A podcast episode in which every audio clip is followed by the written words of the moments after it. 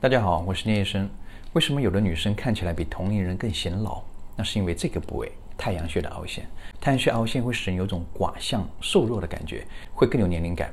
看起来比太阳穴饱满的同龄人更加衰老。同时，太阳穴的凹陷还会破坏面部轮廓，会中断我们侧面线条的走形，显得不柔和、不流畅。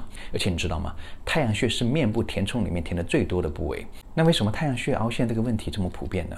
那是因为我们亚洲人骨骼发育的特点，亚洲女性的颞部，也就太阳穴这个位置的骨骼比较窄。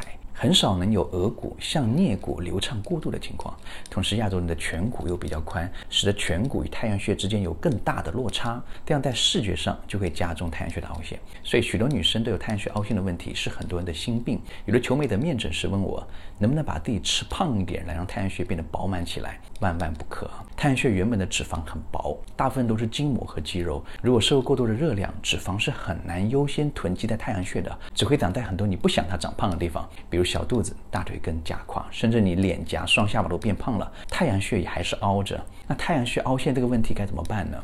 我先和大家分享一个很简单的办法，相信很多女生都知道，那就用头发把太阳穴遮盖起来。但如果想彻底真正的解决太阳穴的凹陷，那就只能靠填充了。常见的填充材料包括自体脂肪、玻尿酸和胶原蛋白都可以。如果凹陷的程度比较重，需要的剂量比较多，或者想要效果持久，那可以选择脂肪。这里我插一句，也有不少女生觉得自己的颧骨宽，想做颧骨内推，但你得先判断一下，是颧骨真的太宽了，还是只是因为太阳穴太凹而显得颧骨宽，可别做这项目了。如果是因为太阳穴的问题，这时如果做了颧骨内推，反而会进进一步破坏面部的比例。所以对很多女生来说，把太阳穴填起来，让额头、太阳穴和颧骨之间流畅过渡，就能很大程度的改善面部轮廓，并达到年轻化的效果。希望每位女生都能自然而然的变美。我是聂凯冲，你可以信赖的整形医生。